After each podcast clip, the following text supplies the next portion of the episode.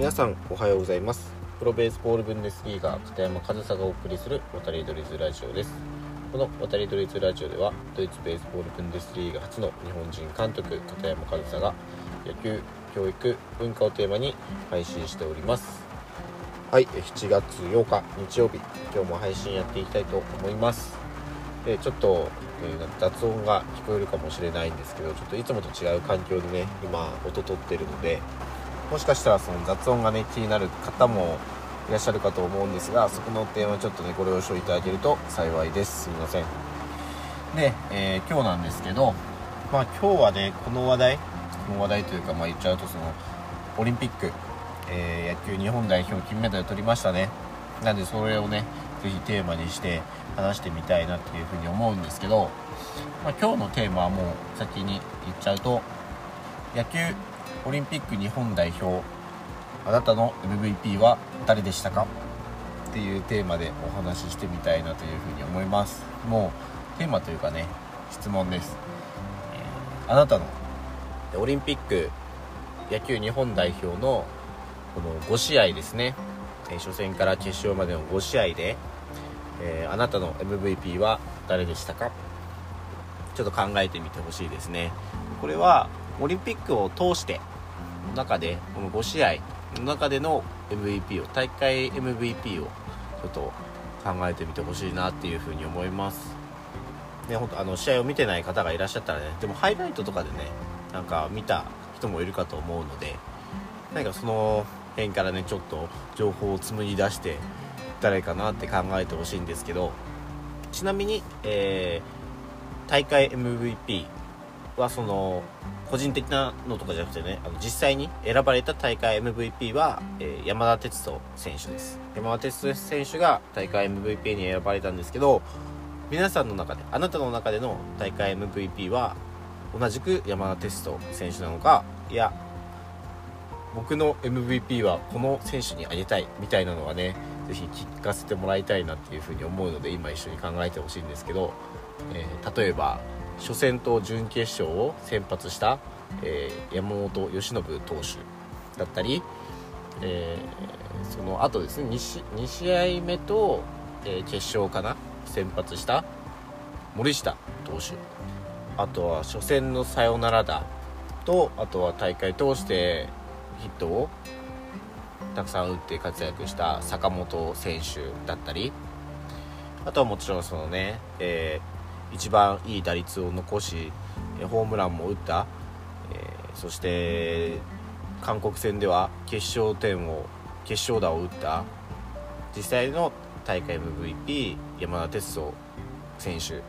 だったりあとは同じく打率こそねそこまで上がらなかったですけど日本代表の4番、えー、鈴木誠也選手ホームランを打ちましたね。であとは誰かな。キャッチャー甲斐選手大活躍でしたね、えー、韓国戦じゃないアメリカ戦か。準々決勝のアメリカ戦でサヨナラ打を打ったり、えー、ドミニカ戦かな。初戦のドミニカ戦スクイズを同点のスクイズだったかな。すいません間違ってたらを決めたりね。甲斐選手も本当に大活躍でしたね。あとは全試合全試合だっけ、えー、抑えの最後のイニングのマウンドに上がった栗林投手、ね、もうすごい素晴らしい活躍だったと思います。あとは試合に出続けた浅村選手もし吉田正尚選手。そして柳田選手。柳田選手ちょっと MVP になれるかって言われたら今大会はちょっと厳しいかな。ねあのやっぱりみんなの期待が高い分ねなかなかちょっとそれあの活躍はねもちろんねあのー、してるんですけどみんなの期待っていうのもやっぱり高い分ねちょっと他の選手の方が輝い輝いてっていうかねっていう風に見えたかもしれないですね柳田選手に関しては。あとはねあのー、決勝の先制点であり決勝点を放った村上選手。もう素晴らしいですね。大会通して、えー、しっかりヒットも打ってますしやっぱりそのねあの決勝の先制点になったえー、ホームランを打ったっていうのは MVP 級の活躍だったんじゃないかなっていうふうには思います。とまあね本当にまあもう5連勝ですよ。5連勝完璧な完全優勝って言っていいと思うんですけどこんなね試合を行った日本代表本当に見る人のね、まあ、好みとかねあの見る人によって MVP って違うと思うんですけど本当にいろんな選手が活躍した結果オリンピックでの金メダル受賞という風に、ね、なったのでね本当にみんなが MVP みたいなのでもいいんですけど今日はねあえて、まあ、ちょっと意図僕の中でも意図があってね、えー、あなたの MVP は誰ですかっていうことをね聞いてはいるんですけど決まりましたがねそろそろ。ちなみにちなみに僕も考えてみました。ちょっとねもう喋って5分くらい経つんで6分くらい経つんで、えー、発表してみようかなって思うんですけど僕の MVP ね難しいですよ。難しい。本当に皆さんね。みんなどの選手も活躍してたなって思います。けど僕の MVP はうんやっぱり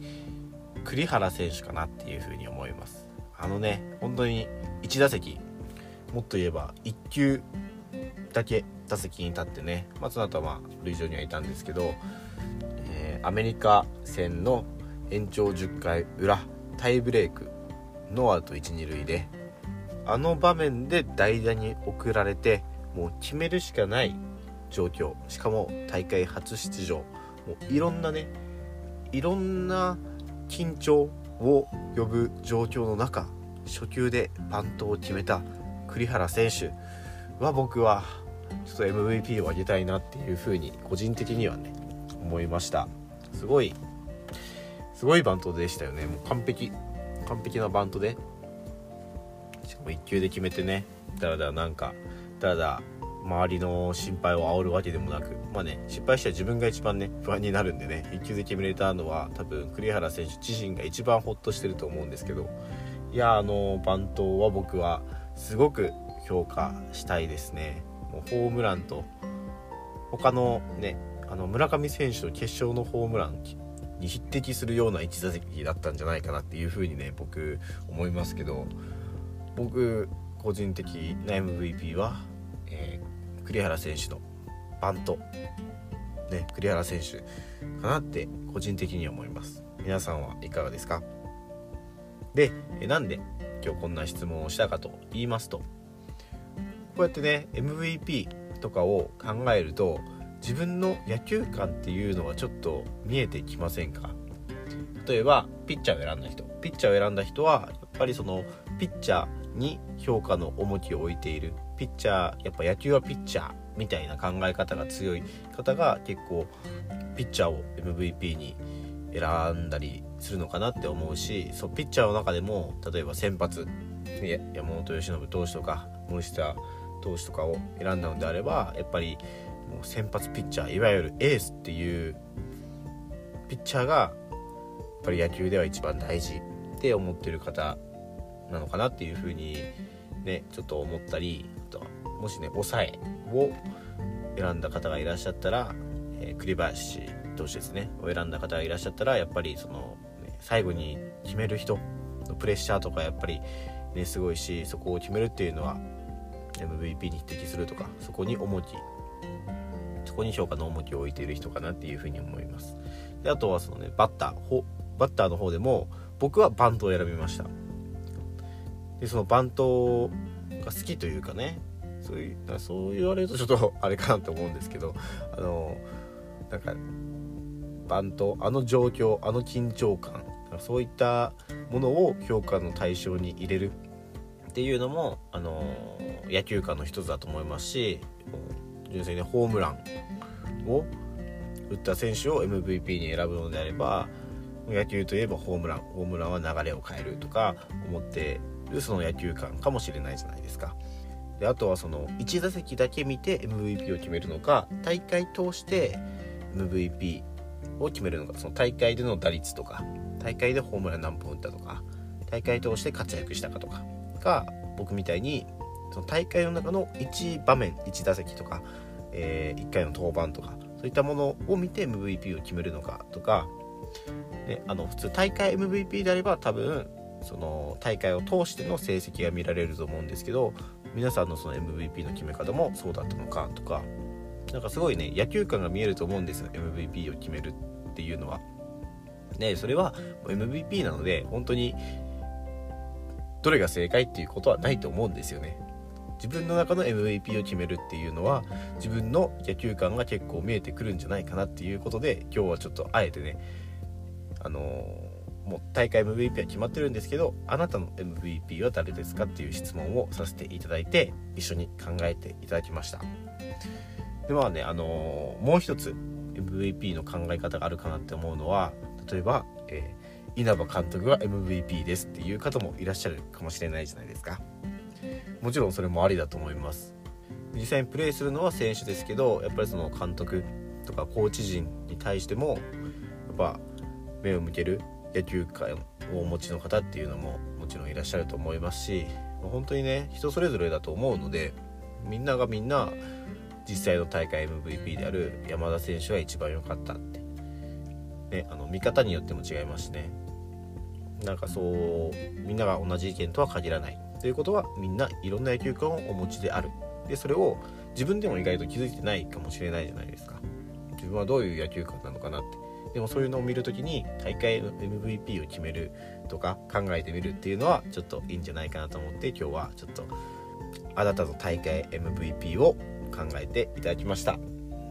まあそのね深く考える必要はないんですけどそのなんとなくね軽く考えてみてあなたの野球観にね、自分でも気づくきっかけになってたらいいなというふうに思います。ちなみに僕は僕の MVP は、えー、栗原選手でした。